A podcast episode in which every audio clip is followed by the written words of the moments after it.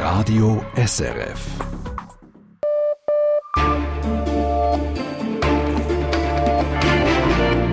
Radio SRF, Echo der Zeit mit Roger Brendlin. Trauer im Zürcher Hauptbahnhof. Gross, stark, blond, mit Brüllen, geduldig, ruhig und besonnen war er. Was ist der Bruno?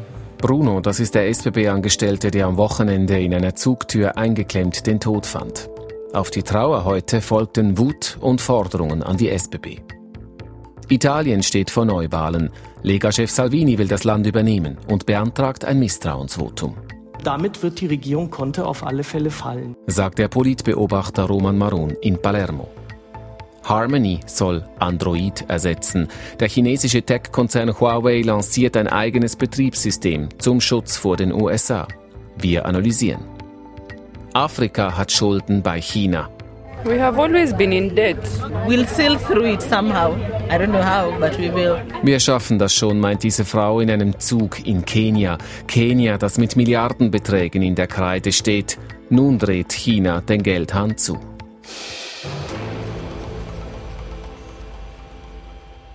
Der tödliche Unfall eines Zugbegleiters am vergangenen Wochenende hat die Angestellten der SBB aufgewühlt. Der Kollege wurde in der Nacht auf Sonntag bei Baden in einer Zugtür eingeklemmt. Der Schutzmechanismus versagte, die Tür schloss sich, der Zug fuhr ab und schleifte den 54-Jährigen mit. Heute Mittag haben sich am Zürcher Hauptbahnhof hunderte Kolleginnen und Kollegen des Verstorbenen versammelt zu einer Gedenkveranstaltung. In die Trauer mischte sich auch Wut. Wut auf die SBB-Spitze. Aus Zürich Christoph Brunner. Der Lärm ist ohrenbetäubend. Punkt 13 Uhr blasen die anwesenden SBB-Angestellten unter der großen Anzeigetafel der Zürcher Bahnhofshalle in ihre Trillerpfeifen und die Lokführer in den Zügen drücken aufs Horn, eine laute Minute lang. Dann ein Moment der Stille. Stille für den verstorbenen Zugbegleiter, den viele der Anwesenden persönlich gekannt haben. Trauer einfach geht einem schon nach. Man versucht es zu begreifen. Da ist einfach ein Riesenunglück zusammengekommen und das ist einfach sehr tragisch. Auch Andreas Minnet vom Schweizer Zugpersonalverband spricht von einer unglaublichen Tragödie. Es ist eine Katastrophe, was da passiert ist. Vor allem wirft es sehr viele Fragen auf, offene. Wie konnte das überhaupt passieren? Und da wollen wir auch gegenüber der SBB ein Warn Zeichen setzen, damit das nicht mehr vorkommt. Oder? Noch immer ist unklar, weshalb in der Unglücksnacht der Sicherheitsmechanismus der Zugtüre versagte und der Zugbegleiter in der Türe eingeklemmt wurde. Der betreffende Zugtyp, seit über 30 Jahren im Einsatz, wird regelmäßig revidiert. Verschiedene Zugbegleiterinnen sagen aber auf Anfrage, es sei schon lange bekannt, dass die Türen nicht mehr richtig funktionierten. Das solche Probleme sind immer rum. Es gibt einfach die einen Türen, die äh, haben den Klemmschutz halt einfach zu wenig eingestellt. Jedem von uns ist schon mal eine Tür in den Rücken reingeknallt oder was auch immer weil keine Fachleute die Türsensoren einstellen, sondern jeder knübelt an dem Zeug umeinander, der nicht dran knübeln der vielleicht gar keine Ahnung hat, was er macht. Und dann passiert so etwas. Der Vorwurf, die SBB habe das Problem schon lange gekannt und zu wenig unternommen. Etwas, das Toni Hähne, Leiter Personalverkehr bei der SBB, entschieden zurückweist. Das sind jetzt Spekulationen. Und ich glaube, es ist jetzt nicht der Moment, aufgrund von Spekulationen irgendetwas da äh, zu maßgeben. Wir werden aber sicher diese Systeme jetzt außerhalb des üblichen Turnus nochmals durchchecken. Andreas Mellet vom Zugpersonalverband begrüßt die Maßnahme. Sie geht ihm aber zu wenig weit. Wir wollen, dass diese Fahrzeuge aus dem Verkehr genommen werden und erst dann wieder zurückkommen, wenn man weiß, jetzt funktioniert das Ganze zuverlässig. Das ist gemäß SBB aber unrealistisch. Ohne den betreffenden Zugtyp könnte der Bahnbetrieb nicht mehr gewährleistet werden. Weitere Maßnahmen will die SBB deshalb erst ergreifen, wenn die unabhängige Unfalluntersuchungsstelle geklärt hat, was genau zum tödlichen Unfall vom letzten Sonntag geführt hat. Der Bericht aus Zürich von unserem Regionalkorrespondenten Christoph Brunner. Zu den Nachrichten. Das Welternährungsprogramm der UNO will ab nächster Woche wieder Nahrungsmittel in den Norden Jemens liefern. Juliette Schild. Der Norden Jemens mit der Hauptstadt Sanaa steht unter der Kontrolle der Houthi-Rebellen. Allein in Sanaa leben über 800.000 Menschen. Man habe mit den Houthis eine Vereinbarung getroffen, die eine bessere Kontrolle über die Verteilung der Lebensmittel, äh, Lebensmittel erlaube, teilte die UNO-Organisation in Genf mit. Nun würden von den Hilfsbedürftigen biometrische Daten erfasst.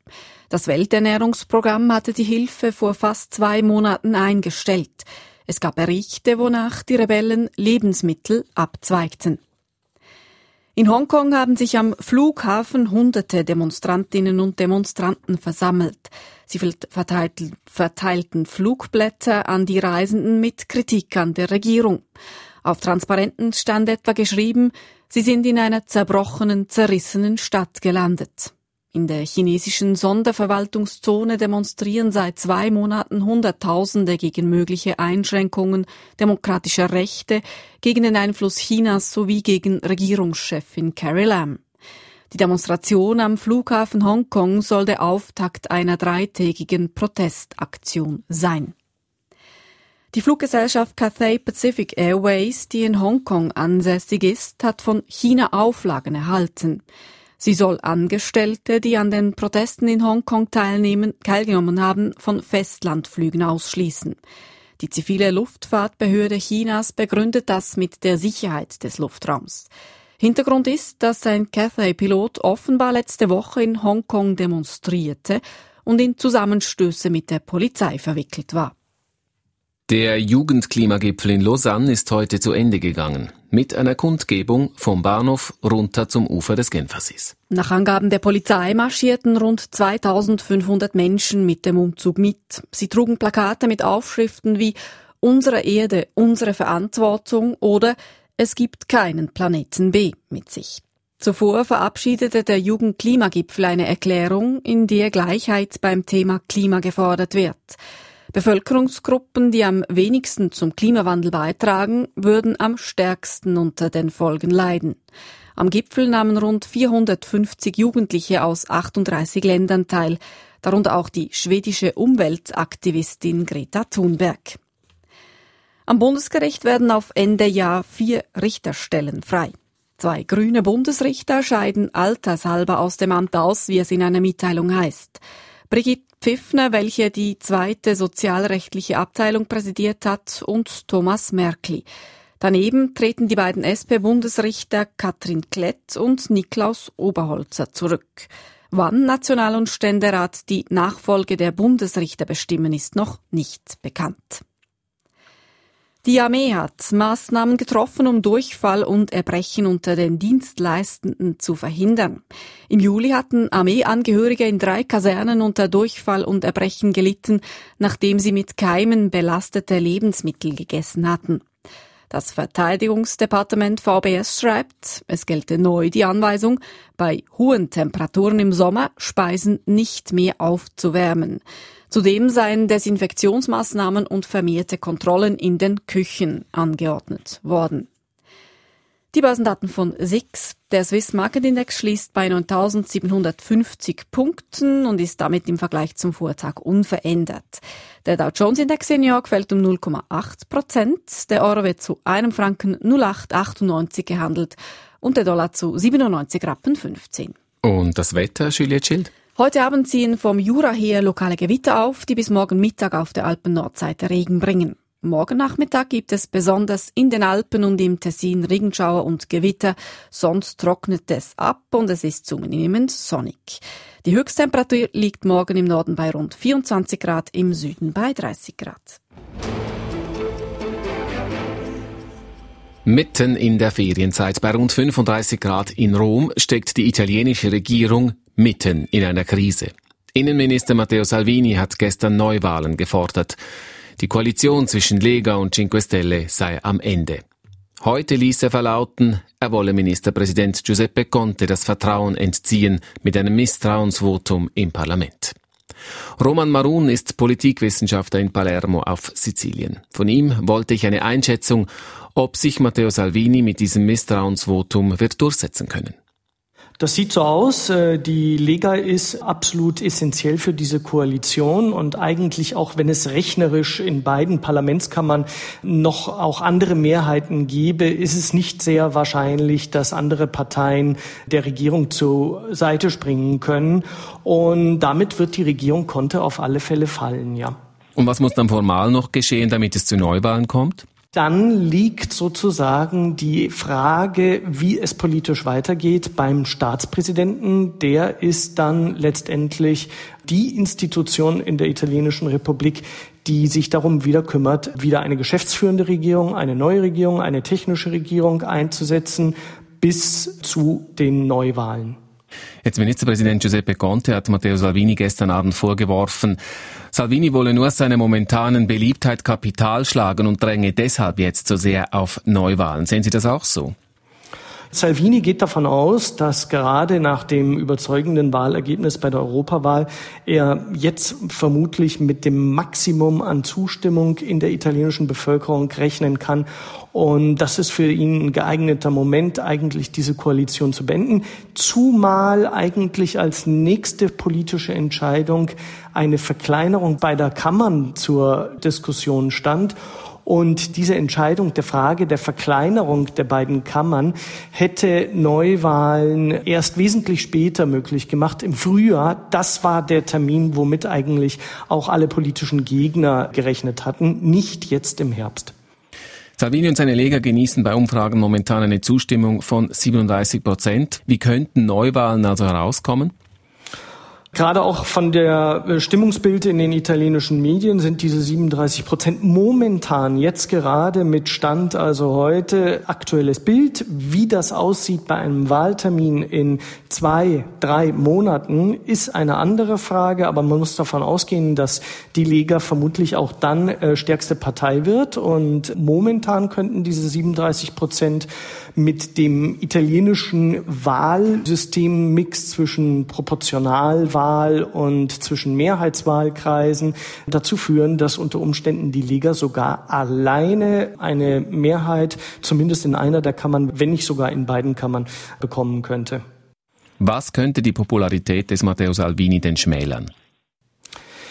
Matteo Salvini hatte eine ganz persönliche Agenda, zum Beispiel diese Frage der Einwanderung, der unkontrollierten Einwanderung, der Immigration, der Flucht über das Mittelmeer zu lösen. Und wenn man sich das ganz objektiv anschaut, dann ist die Bilanz eine ganz andere. Er hat zwar die Häfen geschlossen, er macht zwar den NGOs, die im Mittelmeer versuchen, Schiffbrüchige zu retten, das Leben schwer, aber was er nicht geschafft hat, ist tatsächlich Italien soweit die Kontrolle der Seewege und der Küsten zu sichern.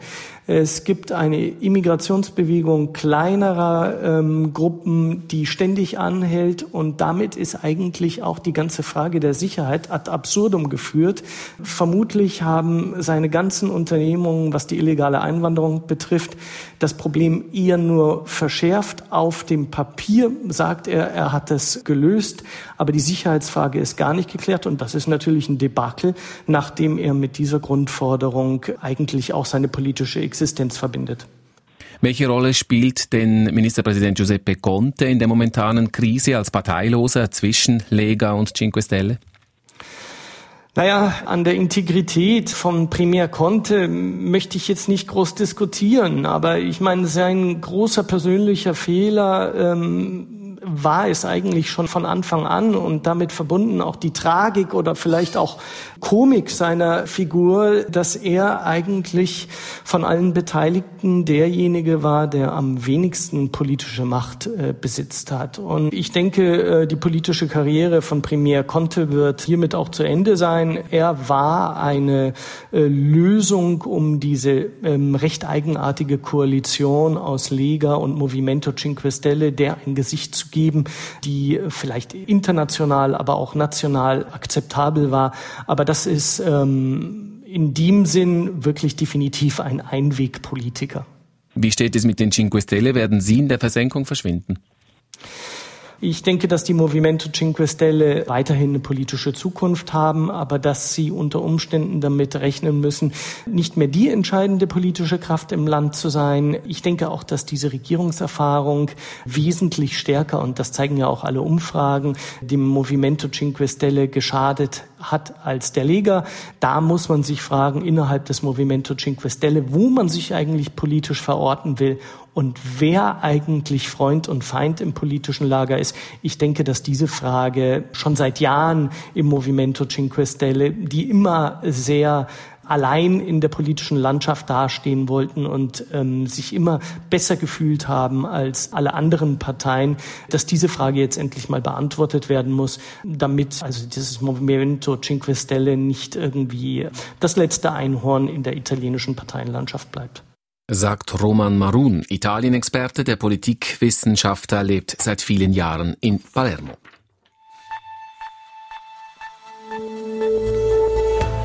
Sie hören das Echo der Zeit auf Radio SRF und das steht hier noch an. Die Analyse zum Android-Ersatz aus China. Huawei lanciert ein eigenes Betriebssystem. Der schlechte ökologische Fußabdruck von Schweizerinnen und Schweizern, was der Bund dagegen tun will. Der Knatsch zwischen der BDP Genf und der BDP Schweiz. Grund ist der umstrittene Genfer Politiker Eric Stoffer.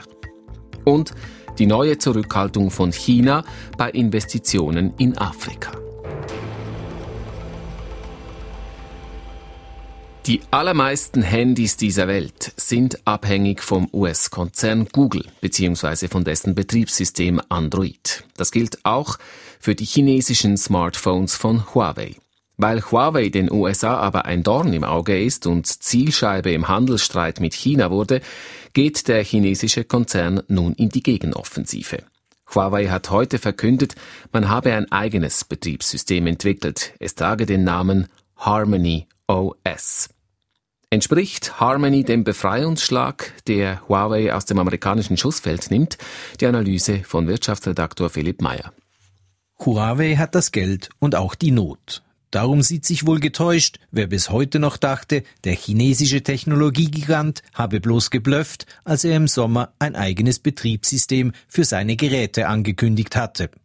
Angriff scheint in diesem heiklen Moment in der Firmengeschichte die einzig mögliche Verteidigung zu sein. Dennoch ist es für Huawei auch jetzt noch eine Herkulesaufgabe, das sogenannte Harmony OS fertig zu bauen.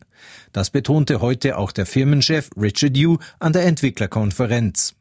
Android, das Betriebssystem aus dem Hause Google, das Huawei wegen des US-Bands zu verlieren droht, besteht aus rund 100 Millionen Zeilen Programmcode. Diese steuern in den damit ausgerüsteten Smartphones und Computern alles, vom Telefon über die Apps bis zu den Sicherheits- und Zahlungssystemen. Android wurde über ein Jahrzehnt hinweg auf und ausgebaut. Von Harmony OS hat Huawei heute noch nicht mehr gezeigt als ein hübsches Logo. Weitere Details sollen morgen präsentiert werden. Und doch ist es Huawei zuzutrauen, dass die Firma zumindest ein funktionierendes Programm vorstellen wird. Das Privatunternehmen verdient trotz des Handelsstreits immer noch unvorstellbar viel Geld und steckt offiziell mindestens ein Viertel seines Einkommens in die Forschung und Entwicklung. Es würde nicht verwundern, wenn dieser Anteil in den letzten Monaten deutlich höher lag. Gleichzeitig kann Huawei auf die Rückendeckung der chinesischen Regierung setzen. Das Heimatland des Konzerns würde davon profitieren, wenn durch ein eigenes Betriebssystem die Abhängigkeit der Computerindustrie von den USA weiter sinken würde. Eine funktionierende Konkurrenz zu Apple, Google und sogar Microsoft könnte nicht nur den Milliardenmarkt in China umkrempeln, sondern weltweit. Entsprechend stünde das Regime wohl bereit, Huawei unter die Arme zu greifen, sollte der Firma auf halbem Weg der Schnauf ausgehen. Das Risiko für Huawei ist dennoch groß. Sollte das neue Betriebssystem bei den App-Entwicklern durchfallen oder sollten Kunden selbst in China keine Smartphones mit Harmony OS kaufen wollen, würde es rasch brenzlig für den schnell wachsenden Konzern, der auf weiter steigende Einnahmen angewiesen ist. Dies ist wohl auch der Grund, warum das neue Betriebssystem bei Huawei auch heute immer noch als teurer Plan B behandelt wird. Zumindest für die nächsten Jahre würde man lieber weiterhin auf Googles Android setzen und hofft, dass der US-Bann noch abgewendet werden kann. Denn dann hätte der chinesische Konzern mehr Zeit, ein ausgereiftes Betriebssystem zu entwickeln und später zu versuchen, den Markt der Computersysteme aufzumischen, so wie er dies auch mit den Smartphones getan hat. Doch derzeit bleibt dem Konzern weiterhin nur, sich rasch auf das schlimmstmögliche Szenario vorzubereiten.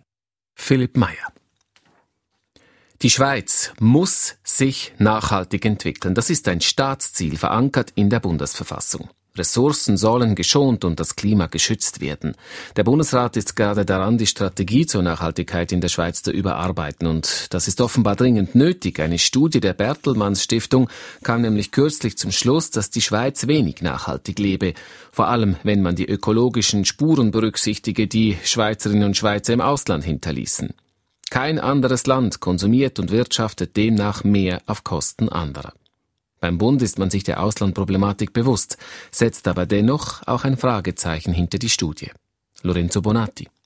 Die Schweiz spielt eine zwiespältige Rolle, wenn es darum geht, die Ziele der Agenda 2030 zu erreichen. Das zeigt der aktuelle Nachhaltigkeitsbericht, den die Bertelsmann Stiftung zusammen mit dem Sustainable Development Network erstellt hat. Mitautor Guido Schmidt-Traub bringt es so auf den Punkt. Die gute Nachricht ist, dass das Land an sich auf einem sehr guten Weg ist insgesamt, aber dass eben ein Teil dieser Leistung dadurch erzielt wird, dass Probleme ausgelagert werden. Ausgelagert deshalb, weil ein Großteil unserer Konsumgüter und ein großer Teil unserer Nahrungsmittel im Ausland hergestellt werden. Wenn Schweizerinnen und Schweizer etwa Produkte mit Palmöl kaufen, dann tragen sie dazu bei, dass in Indonesien der Regenwald abgeholzt wird. Bei diesen sogenannten Spillover-Effekten schneidet die Schweiz pro Kopf am schlechtesten ab von allen 162 untersuchten Ländern. Da muss sich die Schweiz wirklich anschauen, welche Produkte, welche Dienstleistungen sie importiert und wie die Produkte in den herstellenden Ländern eben auch erzeugt werden. Das sieht man auch beim Bund so und verweist auf den starken Konsum in der Schweiz. Zugleich ist Daniel Duba, Delegierte des Bundesrats für die Agenda 2030, skeptisch, ob die Schweiz tatsächlich so schlecht dasteht, wie dies die Studie suggeriert. Gerade hinter diese Spillover-Effekte setzt er ein Fragezeichen. Es ist nicht ganz klar, wie diese gewichtet werden und wie man dann zum Gesamtscore kommt, dass die Schweiz eben gesamthaft die negativsten Auswirkungen auf die anderen Länder hätte. Zumal die Schweiz als kleine vernetzte Volkswirtschaft mit hohem Lebensstandard von Natur aus stark angewiesen sei auf den Welthandel. Und dennoch, auch Düba räumt ein, dass die Studie einen wichtigen Diskussionsbeitrag leistet, weil die Emissionen heruntergebrochen würden auf die einzelnen Länder. Und da bestätige sich eben, dass die Schweiz bei der Nachhaltigkeit noch Luft nach oben habe. Es ist wichtig, dass es klare Rahmenbedingungen gibt. Diese Rahmenbedingungen werden natürlich politisch festgelegt vom Bundesrat und dann auch vom Parlament. Und das ist ein Aushandlungsprozess. Ein Aushandlungsprozess, den der Bundesrat aktiv steuert. So hat er vor Jahren schon den Aktionsplan für eine grüne Wirtschaft verabschiedet. Weg von der Abfallwirtschaft hin zur Kreislaufwirtschaft ist die Devise. Diese und andere Initiativen werden gebündelt in der übergeordneten Strategie zur nachhaltigen Entwicklung. Die Strategie wird im nächsten Jahr vom Bundesrat verabschiedet mit dem Zeithorizont 2030, also um wirklich auch diese zeitliche Abstimmung mit der Agenda 2030 und den globalen Nachhaltigkeitszielen zu erreichen. Und bei diesen globalen Nachhaltigkeitszielen steht die Schweiz alles in allem gar nicht so schlecht da. Zwar verursacht sie viele Emissionen im Ausland, weil sie im Inland bei den ökologischen und sozialen Kriterien aber vergleichsweise gut abschneide, komme die Schweiz im Gesamtranking auf den 17. Platz von 162 untersuchten Staaten, sagt Guido Schmidt-Traub. Der Grund, weshalb die Schweiz dennoch sehr gut dasteht insgesamt, liegt einfach daran, dass natürlich in der Schweiz selber enorme Fortschritte in Richtung äh, dieser Ziele erzielt worden sind. Gerade auf der sozialen Seite ist die Schweiz eigentlich im Wesentlichen dabei, diese Ziele entweder bereits erfüllt zu haben, zum Beispiel Armut, oder auf dem besten Weg, sie zu erfüllen. Nachholbedarf orten sowohl Guido Schmidt-Traub vom Social Development Network wie auch Daniel Düber vom Bund beim Konsum und beim Klimaschutz. Denn zwei Fakten lassen sich nicht wegdiskutieren. Fast drei Viertel des ökologischen Fußabdrucks der Schweiz wird im Ausland erzeugt. Und wenn jeder Weltbürger so viel konsumieren würde wie eine Einwohnerin oder ein Einwohner der Schweiz, dann wären drei Erden nötig, um den Bedarf zu decken. Aus der Wirtschaftsredaktion der Bericht von Lorenzo Bonatti.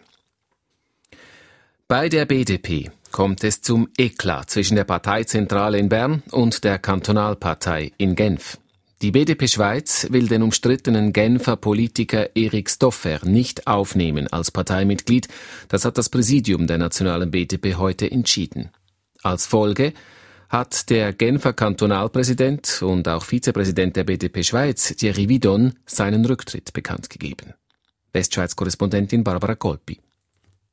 Ein Grund, das Beitrittsgesuch von Erik Stofer abzulehnen, ist für die BDP Schweiz die unterschiedliche politische Positionierung. Erik Stofer ist ehemaliger Mitgründer und Anführer der rechten Genfer Protestpartei Mouvement Citoyen Genevois, MCG. In der Europafrage zum Beispiel war für Stauffer stets der Kampf gegen die Grenzgänger zentral. Die BDP setzt sich jedoch für einen bilateralen Weg mit der EU und gegen eine Abschottung der Schweiz ein. Dazu kommen für BDP-Vizepräsident Lorenz Hess die Vorbehalte, die die Geschäftsleitung hat bezüglich der Frage, ob äh, Herr Stoffer die gleichen Werte teilt, wie das die BDP tut. Und da haben wir gewisse Zweifel. Erik Stoffer hat in der Vergangenheit auch immer mal wieder mit Wutausbrüchen auf sich aufmerksam gemacht. Der Grund, wieso Erik Stoffer überhaupt der BDP Schweiz beitreten wollte, ist seine Absicht für den Nationalrat zu kandidieren und in die Politik zurückzukehren. Dieser hat er vor gut einem Jahr den Rücken gekehrt. Zuerst zerstritt er sich mit dem MCG in Genf, dann erlitt er mit seiner neu gegründeten Partei Genève en Marche bei den kantonalen Wahlen Schiffbruch und löste die Partei daraufhin auf. Wohl weil er momentan im Wallis wohnt, hat er direkt der BDP Schweiz beitreten wollen. Er könnte nun immer noch eine Aufnahme in der Genfer Sektion beantragen, wo er schon einen Namen hat. Doch auch in diesem Punkt hat die BDP Schweiz eine klare Haltung. Sie empfiehlt der kantonalen Sektion in Genf, Erik Stofer ebenfalls nicht aufzunehmen. Eine Empfehlung, die der Genfer Kantonalpräsident und Vizepräsident der BDP Schweiz, Thierry Vidon, nicht nachvollziehen kann. Die Folge, er tritt von allen seinen politischen Ämtern zurück, wie er mitteilt. Dazu der Vizepräsident der BDP Schweiz, Lorenz Hess. Ich bedauere das und hoffe, dass das nicht sein letzter Entscheid war. Ich glaube, die Situation in Genf war ein bisschen turbulent, weil das ein bisschen alles schnell vonstatten ging. Das hätte man sehr wahrscheinlich besser vorbereiten können, auch in der internen Kommunikation zwischen Schweiz und Genf. Widon wäre in Genf selber Kandidat für den National- und Ständerat gewesen. Am Montagmittag läuft die Bereinigungsfrist der Nationalratslisten in Genf ab. Bis dann muss also die BDP Genf entschieden haben, ob sie mit oder ohne Stoffer in den Wahlkampf gehen will.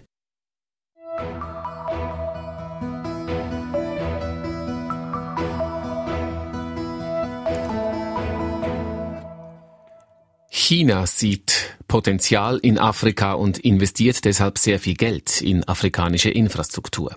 Kein anderes Land bringt sich in Afrika mehr ein.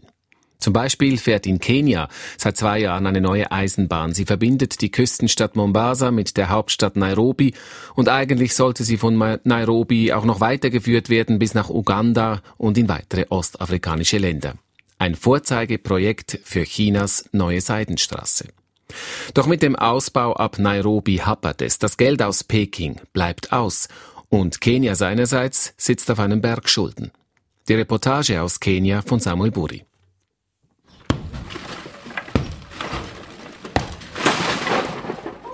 Mit Vorschlaghämmern zertrümmern fünf junge Männer ein Haus in Ngong, einem Vorort Nairobis.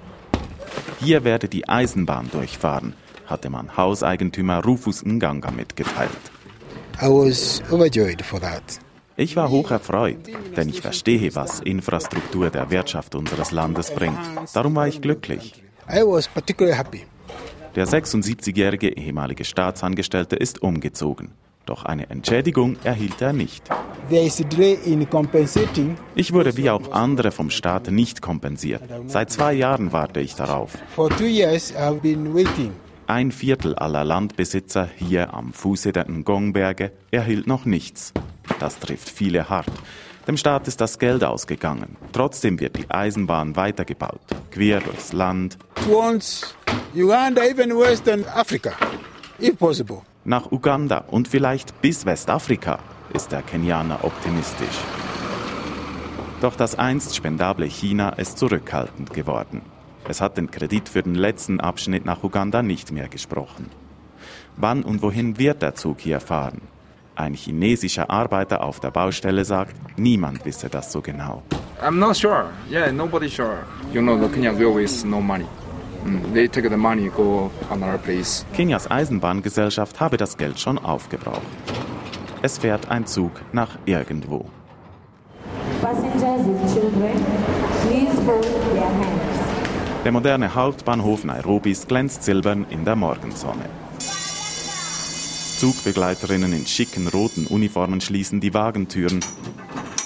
Auf die Minute genau fährt der Zug Richtung Mombasa los. In einem Abteil sitzen die jungen Frauen Irene, Nancy und Njoki. Ein Strandwochenende liegt vor ihnen. Drink, swim, swim, then drink some more. Trinken, schwimmen und nochmals trinken wollen die Büroangestellten. Der Zug sei etwas eng, aber in Ordnung.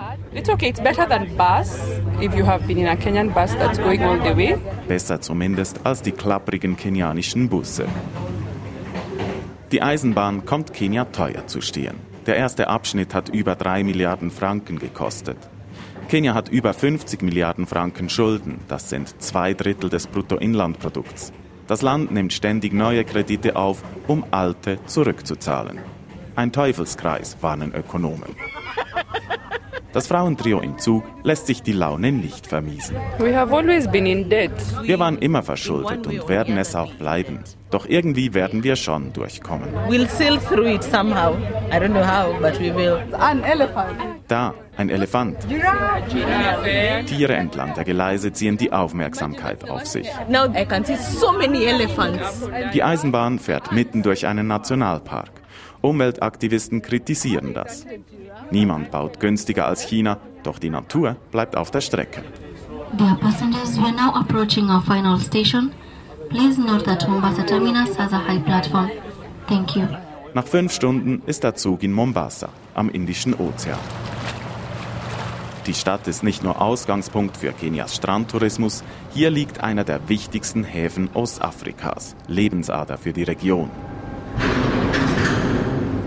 Riesige blaue Kräne hieven bunte Container vom Schiff. Sie dürfen nicht auf der Straße weiter transportiert werden, sondern müssen künftig alle auf die Schiene. Das hat der Staat unlängst bekannt gegeben. Der Grund, die Eisenbahnlinie rentiert nicht. Vielleicht hat dies auch China eingesehen und darum das Projekt einer Eisenbahn, welche halb Ostafrika erschließen sollte, vorerst eingefroren. Die Chinesen befürchteten, Kredite nicht mehr zurückzuerhalten, sagen Experten. Auch andere afrikanische Länder spüren die neue Zurückhaltung.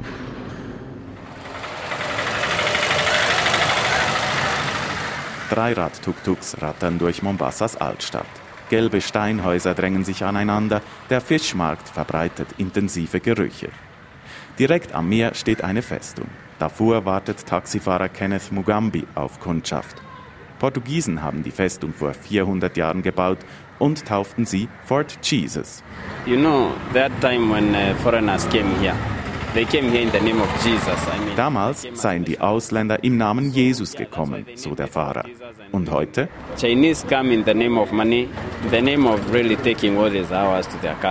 Die Chinesen kämen im Namen des Geldes. Sie nehmen den Kenianern alles weg.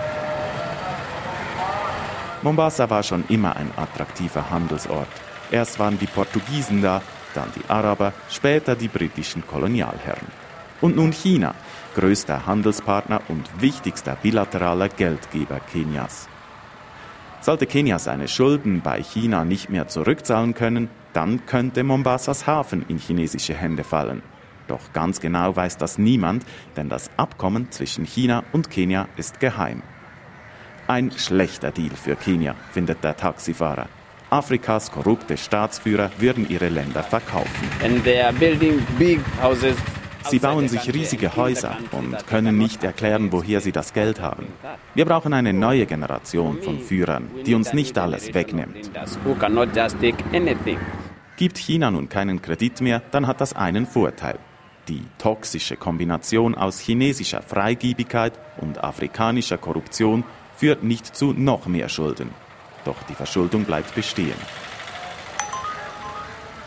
Der Fahrer muss los. Die Taxi-App zeigt ihm genau an, wo der nächste Kunde wartet. Wohin die chinesische Eisenbahn Kenia führt, das bleibt ungewiss. Die Reportage aus Kenia von Afrika-Korrespondent Samuel Buri. China dreht in Afrika den Geldhahn zu. Peking befürchtet, die Kredite nicht mehr zurückzubekommen, vermutet man in Kenia. Ist das so? Ich habe in China nachgefragt bei unserem Korrespondenten Martin Aldrovandi mit der Frage, rechnet China überhaupt mit dem Geld seiner afrikanischen Partner? Nein, also zumindest kurzfristig sicher nicht. Diese Projekte sind alle langfristig angelegt, nicht nur in Afrika, sondern auch auf den anderen Kontinenten, wo China diese Infrastrukturprojekte baut, also Straßen, Zugverbindungen, Häfen und so weiter. In diese Lücke will China ja springen, weil es gibt diesen riesen Bedarf weltweit. Die großen chinesischen Staatsbetriebe, die produzieren Überschüsse, bewegen sich in China vielfach auf einen gesättigten Markt und können eben in diesen Entwicklungsländern Bauaufträge einholen. Und dann hofft man sicher auch auf politischen Einfluss, auf wirtschaftlichen Einfluss in diesen eben Entwicklungsländern. Das wird sich, wenn überhaupt, äh, erst in vielen Jahren oder sogar Jahrzehnten auszahlen. Und ich denke, dass China in diesen eben auch unstabilen Regionen, dass man sich bewusst ist, dass dieses Geld nicht sofort zurückkommt. Woher kommt dann diese neue Zurückhaltung? Es wurden ja eben auch andere Projekte in Zimbabwe oder Tansania gestoppt. Ja, seit einiger Zeit ist Chinas neue Seitenstraße diese Projekte, die sind vermehrt auch in der internationalen Kritik. Es gibt Kritik zum Beispiel oder den Vorwurf der Schuldenfalle, wonach die Länder sich so hoch verschulden würden, dass sie diese Schulden nie zurückzahlen könnten und eben dann China zum Beispiel Infrastrukturanlagen übernimmt und diese Länder sozusagen unter Chinas Kontrolle geraten würden. Dass China dies beabsichtigt, ist nicht bewiesen. Der Vorwurf kommt vor allem auch aus den USA, aber steht zumindest im Raum. Da muss man sich irgendwie wehren. Dann gibt es auch Länder, wo es selbst Widerstand gab gegen viele Projekte. Zum Beispiel Malaysia ist ein prominentes Beispiel. Da hat man Milliardenprojekte geplante bereits erst abgeblasen und dann neu verhandelt. Und ich kann mir vorstellen, dass man auch deshalb wirklich versucht, jetzt vorsichtiger zu planen und etwas vielleicht zum Teil auch langsamer zu bauen. Das Eisenbahnprojekt von Kenia galt ja als Vorzeigeprojekt eben für diese neue Seidenstraße. Ist China gerade daran, dieses riesige Projekt zu redimensionieren? Ja, das ist eine gute Frage. Wie groß dieses äh, Projekt eben ist, das ist bis jetzt nicht klar. Es läuft ja alles Mögliche unter diesem Namen Belt and Road Initiative, also Neue Seitenstraße, wie wir sie auf Deutsch nennen. Auch die Schätzungen, die gehen sehr weit auseinander, von einer bis zu mehreren Billionen Franken umgerechnet. Insofern ist das schwierig zu sagen. Aber was man sagen kann, Chinas Regierung wird wahrscheinlich vorsichtiger werden. China hat selbst zum Beispiel mit wirtschaftlichen Problemen aktuell zu kämpfen. Das Wirtschaftswachstum ist tief. Der Handelsstreit mit den USA ist nicht gelöst. Wie der ausgeht, ist äh, völlig unklar noch. Man versucht, die eigene Wirtschaft mit Investitionen zu stützen, macht damit eben selbst auch viel Schulden. Kurz, ich würde sagen, China hat derzeit wirklich genug eigene Probleme und so gibt es zum Beispiel auch hier nicht wenige Leute in China selbst, die hinter vorgehaltener Hand eben kritisieren, dass so viele Milliarden in Länder gepumpt werden, bei denen man eben nicht weiß, wann und ob das Geld überhaupt zurückkommt. Sagt unser China-Korrespondent Martin Aldrovandi in Shanghai. Das war das Echo der Zeit am Freitag, dem 9. August. Und verantwortlich für diese Ausgabe war Markus Hofmann, für die Nachrichten Thomas Akkola. Und am Mikrofon verabschiedet sich jetzt Roger Brendlin. Eine Sendung von Radio SRF. Mehr Informationen und Podcasts auf srf.ch-news.